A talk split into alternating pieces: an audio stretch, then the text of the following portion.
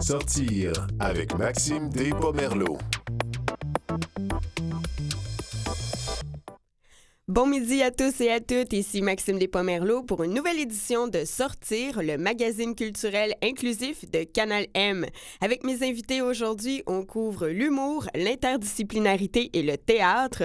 D'abord, je m'entretiens avec l'humoriste Janie Barré pour parler de son premier One Woman Show. Je reçois Anne-Sophie Rouleau et Marie-Ève Fortier qui présentent un spectacle au Festival du Jamais lu et on termine par une visite au théâtre La Rubrique au Saguenay. Restez avec nous.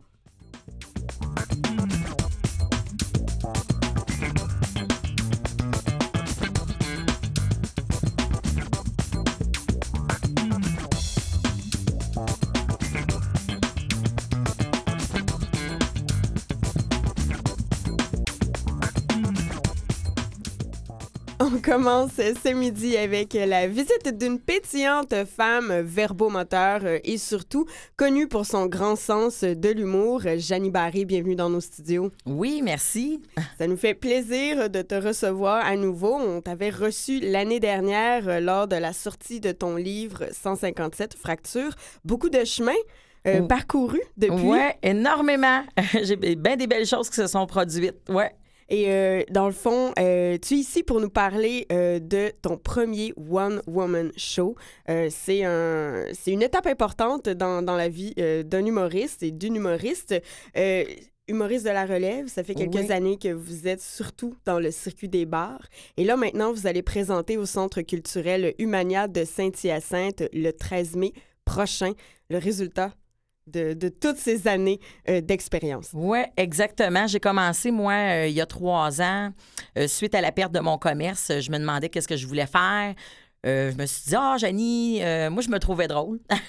Puis il y a un gros du monde aussi qui me disait que j'étais drôle. Fait que j'ai dit, je vais essayer cette expérience-là. Moi, je suis une fille qui aime essayer des nouvelles expériences. Puis j'ai dit, ben, Colin, je vais m'inscrire à l'École nationale de l'humour euh, de soir. Alors, j'ai suivi des cours récréatifs qu'on appelle, mais ça fait quand même deux ans que je suis plusieurs cours à l'École nationale. J'ai jamais arrêté. et j'ai vraiment trouvé ma voie parce que ça va super bien. J'ai fait beaucoup de, de, de pratiques dans les bars. Comme tu as dit, dans, dans les clubs, j'ai fait des numéros, des blagues, tout ça, voir qu'est-ce qui était drôle, qu'est-ce qui était pas drôle, qu'est-ce que j'allais modifier ou que j'enlevais tout simplement. C'est beaucoup de travail. Euh, je vais t'avouer qu'au début, je pensais que ça allait être plus évident que ça. Je pensais que c'était facile, moi. Je pensais que je montais sur une scène, moi, puis que je disais des mini-niaiseries. Puis finalement, ben, je me suis rendu compte que c'est très, très, très travaillé. Euh, puis j'adore ça. Là, ça fait trois ans. J'ai pris beaucoup d'expérience. J'ai fait plus qu'une trentaine de bars dans différentes villes au Québec. J'ai pris qu'est-ce qui était le plus drôle, puis j'ai monté mon gros spectacle qui s'intitule tout simplement Pas barré. Puis là, ben, ça a l'air que c'est le bon moment parce que j'ai décidé que j'étais prête. Et puis, je viens de tout récemment commencer ma tournée de spectacle. Super. Et euh, justement, bon, ça va être officiellement la première euh, le 13 mai prochain. Euh, vous l'avez déjà testé à Gatineau, je pense bien? Ouais, à Gatineau, il y a un mois et demi environ, j'ai fait ma première, mon premier show là. Ça a super bien été. Euh, vite, vite, comme ça, la madame, elle m'a bien aimé, puis elle m'a rebooké pour cet automne. Fait que ça, c'est. Déjà là, en partant, c'est une bonne nouvelle. Là. Ça, ça veut dire que j'étais bien drôle. Tout à fait, ça veut dire que ça marchait bien. Janie Barré, c'est quoi votre style d'humour? Moi, je suis, euh, pour mettre ça simple, là, je suis une raconteuse. Moi, j'ai toujours dit que je ressemblais beaucoup euh, à Lise Dion, euh, Jean-Marc Parent. J'ai pas, euh, j'ai, j'ai pas de vulgarité non plus dans mon, mon spectacle. Ça, c'est- c'était très important pour moi. Je suis pas de ce style-là non plus. Et puis, euh, c'est ça, je raconte des, anecdotes, des faits vécus, de ce qui m'est arrivé. J'ai fait exprès pour aller suivre aussi un cours en écriture humoristique pour moi-même écrire mes blagues, mes numéros. C'était super important pour moi. C'est c'est une façon pour moi de, de raconter un petit peu ma vie dans, dans l'humour, en fait. Ouais. Mhm. Et justement, euh, le spectacle s'appelle euh, tout simplement Pas barré. Euh, mis à part le jeu de mots avec votre nom de famille, c'est aussi parce que vous, euh, vous abordez de front plusieurs sujets. Quelles Ouais. thématiques on peut retrouver dans le spectacle? plein d'histoires qui se sont qui, qui se sont qui sont arrivées dans ma vie, des choses que j'ai vécues euh, qui n'étaient pas nécessairement toujours drôles au début, mais que finalement on en rit. Euh, c'est- des situations, moi, que je raconte beaucoup dans mon spectacle, des faits vécus. Qu'on Euh, peut avoir un exemple? Oui, euh, mettons exemple, à un moment donné, euh, j'avais été à Cuba, puis j'avais essayé ça, le catamaran. puis je me rappelle très bien que quand ça a été la question d'aller aux toilettes, euh, c'était pas évident. Hein? Ceux qui ont fait du catamaran dans leur vie savent de quoi que je parle. La toilette, elle est très petite et puis j'étais pas capable de descendre. Mais moi, j'étais pognée sur le catamaran de 9h à 5h. fait que j'avais dit à mon ami, t'aurais pas pu euh, nous acheter des billets pour euh, une demi-journée. Sinon, à un moment donné, une autre anecdote, à un moment donné, je raconte aussi la fois où euh, j'avais été faire un voyage à Bruxelles et puis ils se sont trompés d'avion. Ils ont mis mon fauteuil roulant dans un avion qui partait au Brésil. Alors ça aussi, je le raconte. euh, ouais, c'est ça. Moi, je partais. J'ai toujours dit que perdre ma valise, ça me dérangeait pas, mais perdre ma chaise roulante, oh, ça, c'est une autre affaire, par exemple. Ouais. Fait que ça, C'est- un exemple Ah ouais, d'histoire que je raconte. Mon show dure une heure. Euh, Il y, a, c'est ça. il y a un potentiel comique, euh, on, on le voit tout de suite avec le genre, ce genre d'anecdote. Euh, comment est-ce que. Quelle est la réaction des gens euh, que vous rencontrez, du public, de recevoir justement ce type euh, d'histoire? Ouais, ben le monde, ils trouvent ça le fun. Je le, vois dans leur visage. Ils sont contents de, voir que je suis débrouillarde de même. Là, eux autres, là, tu le vois, sont comme surpris aussi de faire euh, Oh mon Dieu, tu sais, euh, ça de cette façon-là. On dirait que ça leur fait réfléchir à, eux, tu sais, qui n'ont qui ont pas rien de maladie, là, qui ont leurs deux jambes. Puis c'est gros la différence des fois des situations quand même qu'on peut vivre quand on est en fauteuil roulant puis quand on a nos deux jambes. Mais on s'en sort pareil d'une différente manière, tu sais. Moi, je suis contente parce que dans le fond, euh, je sais que même dans mon humour, je suis capable d'inspirer les gens. Moi, c'est ça qui, ce qui m'apporte beaucoup. J'ai envie dans mon spectacle, pas juste dire des, des, des affaires drôles, de niaiseries, tout ça, mais de leur apporter quelque chose aussi de motivant pour leur démontrer que tout est possible dans la vie, tu sais. Moi, il y a une autre affaire aussi. Moi, je suis conférencière, hein, puis mes conférences euh, sur ma vie sont très constructives. Elle est très constructive. Euh, Le titre de ma conférence, c'est Le possible est immense. Fait que c'est sûr que moi, j'aime inspirer les gens. tu sais. Fait que dans mon show d'humour, euh, j'essaye aussi de les inspirer Mhm. avec mes, mes D'amener des réflexions aussi. Oui, c'est super important. Comme, comme je dis, je veux pas juste dire des affaires, des niaiseries, je veux que ça soit constructif. Alors, c'est un beau mélange de ça, moi. euh. L'année dernière, justement, vous avez sorti un livre, 157 fractures. De quelle est la différence entre partager son histoire, partager ses anecdotes via un livre et là, euh, sur scène? Qu'est-ce que la scène vous apporte, Janie? Ouais, c'est totalement, moi, je trouve personnellement, c'est quand même très différent. Euh, comme je te dis, ma conférence, c'est vraiment pour inspirer le plus de gens possible. Je raconte le parcours de ma vie, par où j'ai passé. Moi, c'est tout un vécu que j'ai. Euh, j'ai l'ostéogenèse imparfaite, la maladie des os de verre. Je me suis réellement fracturée 157 fois dans ma vie. Moi, ça m'a fait du bien d'écrire ça, premièrement. Je veux le dire, avec mon père, on écrit ça. Mon père a écrit la moitié du livre. Moi, j'ai écrit l'autre moitié. Et puis, depuis que mon livre est sorti en avril 2016, je me promène partout dans les écoles primaires, secondaires, je vais dans les bibliothèques, les entreprises, je donne ma conférence aussi aux adultes. Je la donne le plus possible et puis j'inspire les gens avec ça. Moi, je vais dire de quoi quand je sors de là, je suis remplie de gratitude de- d'avoir inspiré beaucoup de gens. Et puis j'allais chercher un petit peu, j'essayais de réfléchir à ça parce que j'adore donner des conférences, justement parce que je trouve que c'est quelque chose pour faire avancer, euh, quelque chose qui inspire énormément. Puis je voulais savoir aussi, est-ce que je suis capable d'aller faire ça aussi dans mes spectacles d'humour? Parce que c'est pas pareil, on s'entend là, c'est puis j'ai réussi à trouver cette façon-là. Des fois, je me dis, mon Dieu, il y a du monde que ça fait longtemps qu'ils ont, ont peut-être pas ri dans leur vie. Hein? Des fois, ça, ça se peut que la petite madame, ça fait peut-être une semaine ou deux qu'elle a pas ri, puis ça peut y faire du bien. Je suis allée chercher mon petit côté positif à ça parce que moi, la scène, c'est ce qui m'appelle, c'est ce que j'aime faire. Peu importe que je fasse une conférence ou un spectacle d'humour, je suis très à l'aise. Et puis, j'ai été chercher les côtés positifs de ces deux choses-là. Parce que, bien honnêtement, tu as Janie Barré, conférencière, puis j'ai Janie Barré, euh, humoriste. Puis pour moi, c'est. C'est la même C'est complémentaire. Oui, c'est la même Janie, mais c'est différent. hein. C'est une conférence puis un show d'humour, c'est pas pareil, pareil. Ça n'a pas les mêmes objectifs non plus. Ça n'a pas le même contexte non plus de présentation. On s'entend qu'il y a une différence aussi entre les bars puis euh, d'autres euh, d'autres types de lieux pour des conférences. Ouais. Janie Barré, rapidement, où est-ce qu'on peut se procurer des billets pour ce premier One Woman Show? Le oui, 13 ben, mai? oui, dans le fond, mon, mon spectacle le, le samedi le 13 mai est au Centre culturel Humania. Alors, les billets sont en vente le soir même à la porte. Il n'y a pas de problème euh, au coût de 20 du billet.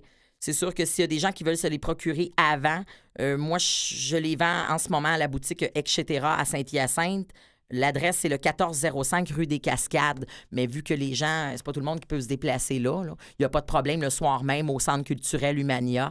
Et ils peuvent se procurer les billets. Félicitations encore, euh, Janie Barré, et euh, je vous souhaite vraiment la meilleure des chances. On va surveiller cette tournée qui s'est déjà amorcée au Québec, donc au moins ce premier spectacle, premier one-woman show grande étape euh, dans votre carrière euh, d'humoriste. Ouais, exact. 13 mai prochain. Et on peut aussi euh, vous suivre sur Facebook. En fait, vous avez votre page d'humoriste aussi. Oui, Janie Barré, euh, je, je le dis toujours, c'est Janie, J-A-N-I, Barré, B-A-R-R-E. Sur Facebook, moi, je suis bien active là-dessus en plus de ça. Super, c'est un autre Ouais. moyen de vous rejoindre. Merci beaucoup d'avoir été avec nous Merci aujourd'hui. beaucoup. Bonne journée.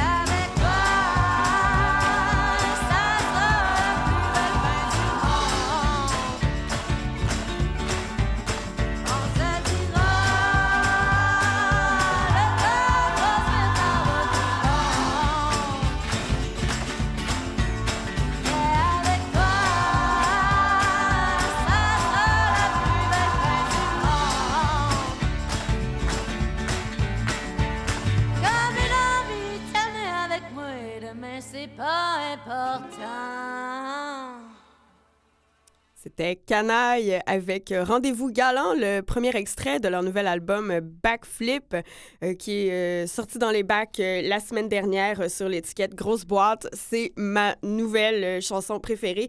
J'adore Canaille, alors je suis très très heureuse de la passer aujourd'hui à Canal M.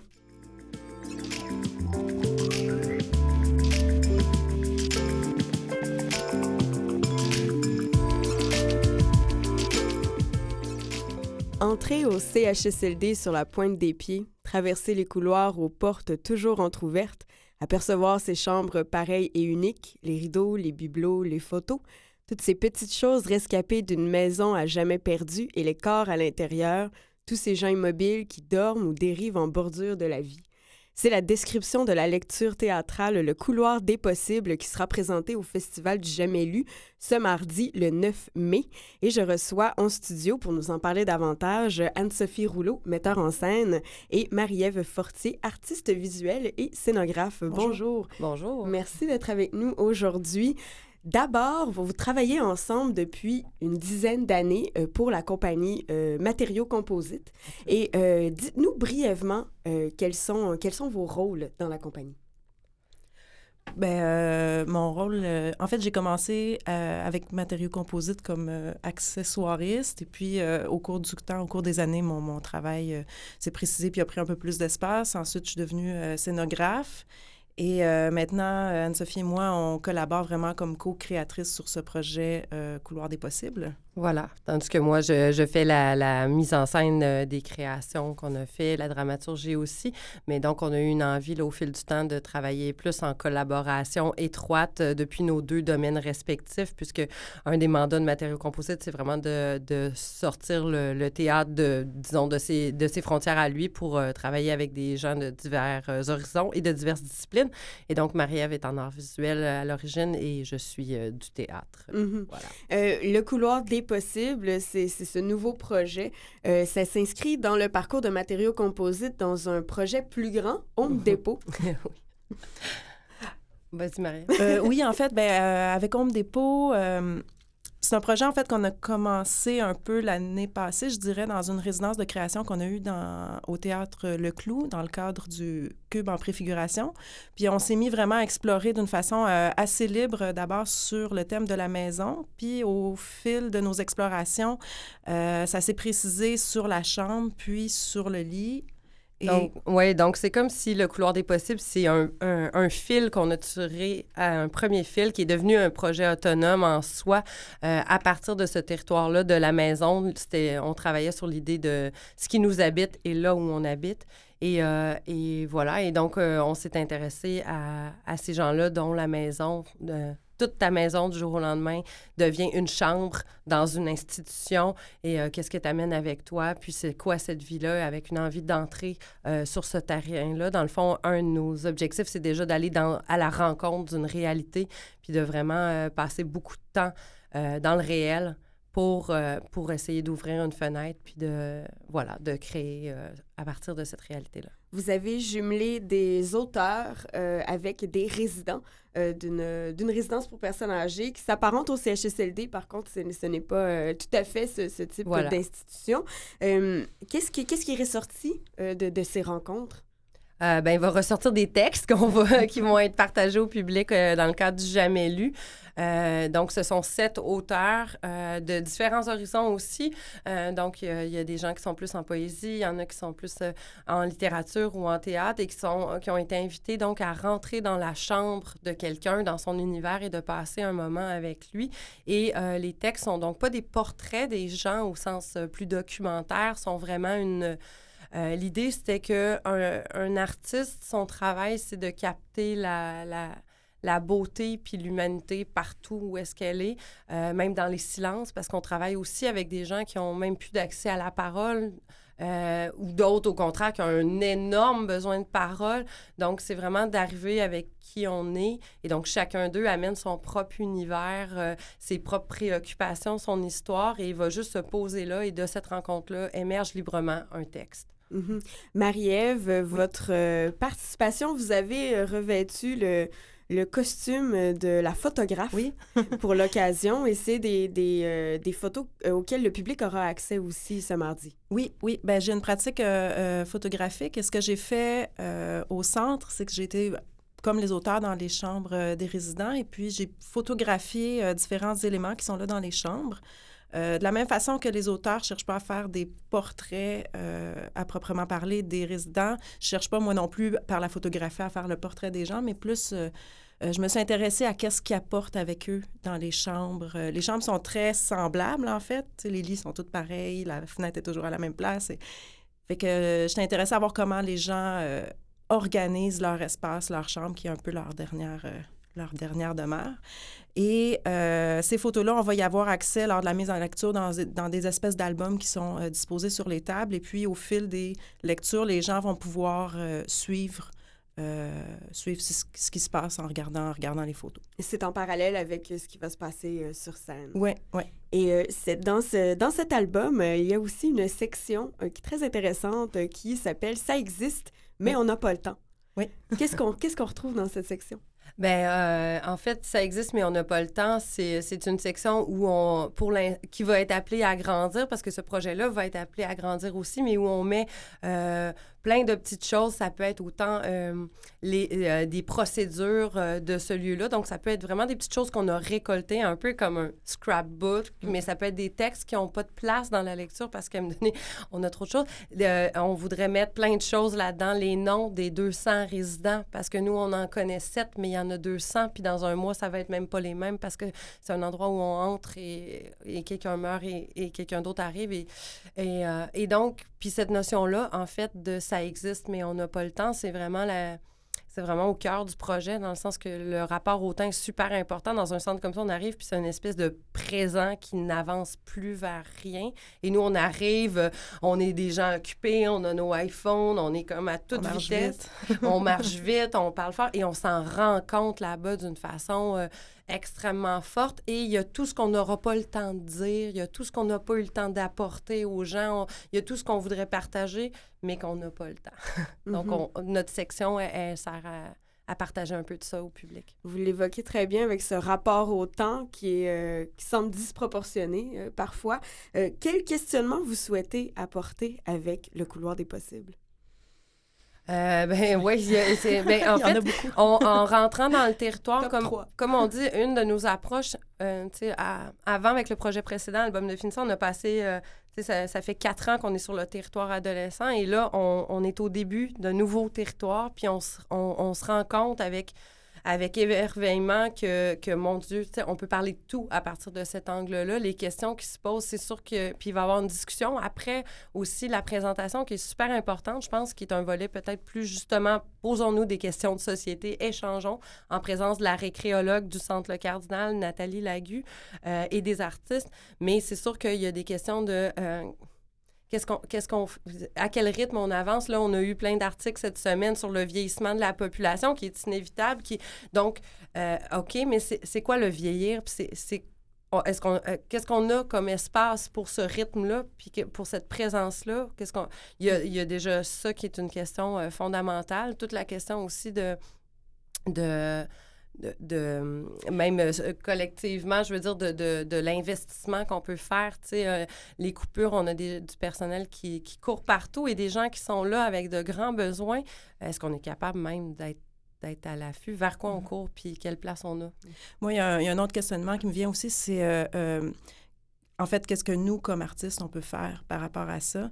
C'est sûr que des fois, c'est assez ténu, en fait, le, juste la question éthique, par exemple, ou comment on arrive. Nous autres, on veut pas non plus débarquer avec nos gros sabots dans un centre puis dire euh, voilà, nous, on est des artistes puis on s'en vient changer le monde. Comme jusqu'où aller la part d'honnêteté par rapport à ça? Qu'est-ce qu'on peut faire? Qu'est-ce qu'on peut redonner aussi aux résidents qui participent à notre projet? Et puis, comment on peut en parler à un public qui peut-être n'a jamais mis les pieds dans un centre ou dans un CHSLD, puis comment on peut en parler d'une façon honnête?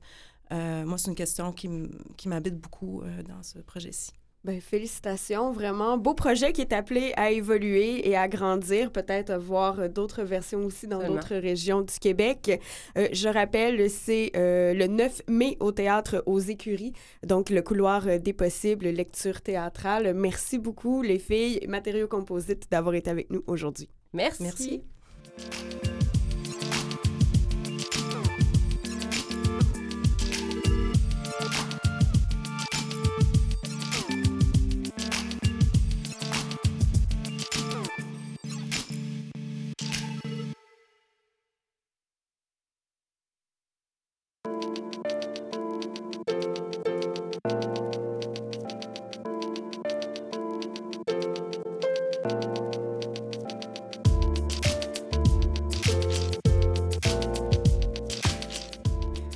15 ans, le théâtre La Rubrique à Saguenay soutient les activités de l'association Renaissance pour les personnes traumatisées crâniennes avec un projet annuel qui est une grande source de fierté pour les participants. Pour nous en parler davantage, je joins au téléphone Madame Catherine Bouchard, directrice communication et marketing au théâtre La Rubrique. Bonjour. Oui, bonjour Maxime. Merci d'être avec nous ce midi. D'abord, quel est euh, le, le soutien apporté par le théâtre La Rubrique? Comment ça marche concrètement? En fait, euh, ben, comme on a discuté, euh, Euh, je me suis bien informée, puis évidemment, j'étais pas là au début, mais c'est bel et bien 21 ans de partenariat. Donc, c'est en fait la rubrique avait à l'époque, on imagine il y a une vingtaine d'années, il y avait des subventions donc qui venaient du ministère de l'Éducation qui cherchait à, à à offrir en fait aux clientèles aux gens marginalisés pour différentes causes là euh, euh, bon femmes victimes de violences etc puis euh, donc la rubrique avait accès à un, à un montant d'une subvention pour euh, offrir des ateliers de théâtre euh, à des personnes. Puis euh, donc ça s'est fait euh, naturellement, puis euh, donc la- la- l'association Renaissance qui venait d'être euh, créée, en fait, euh, a tout de suite dit oui, puis était très intéressée euh, par les ateliers offerts par la rubrique. Ça a débuté comme ça. Et c'est le, le 10 mai prochain, donc à la rubrique, on verra euh, la troupe Les Entêtés, Oui. donc qui, qui vont présenter leur nouvelle création. Parlez-nous brièvement de la pièce. Ben en fait, la pièce, euh, c'est un texte qui est écrit par Denis Leclerc qui fait les ateliers avec les, personnes traumatisées crâniennes depuis 21 ans. Donc, c'est lui qui, a- qui est avec le groupe. Il y a même un comédien qui est là depuis 21 ans. Donc, c'est un, texte un peu, euh, je dirais, à la saveur euh, policière. Puis, euh, ce qui est particulier, c'est que c'est des... euh, l'histoire se répète parce que dans le fond, c'est des personnages que les personnes de la troupe euh, ont beaucoup apprécié jouer il y a deux ans. Donc, c'est Denis, en fait, là, le- le- le- l'animateur, le, metteur en scène et l'auteur de la pièce qui, euh, qui leur a proposé, euh, ben, eux, ils voulaient rejouer leur personne. Ben, ils étaient intéressés à rejouer leur personnage. Puis euh, Denis a écrit, dans le fond, une histoire qui se répète. Donc, les personnages reviennent cinq ans plus tard.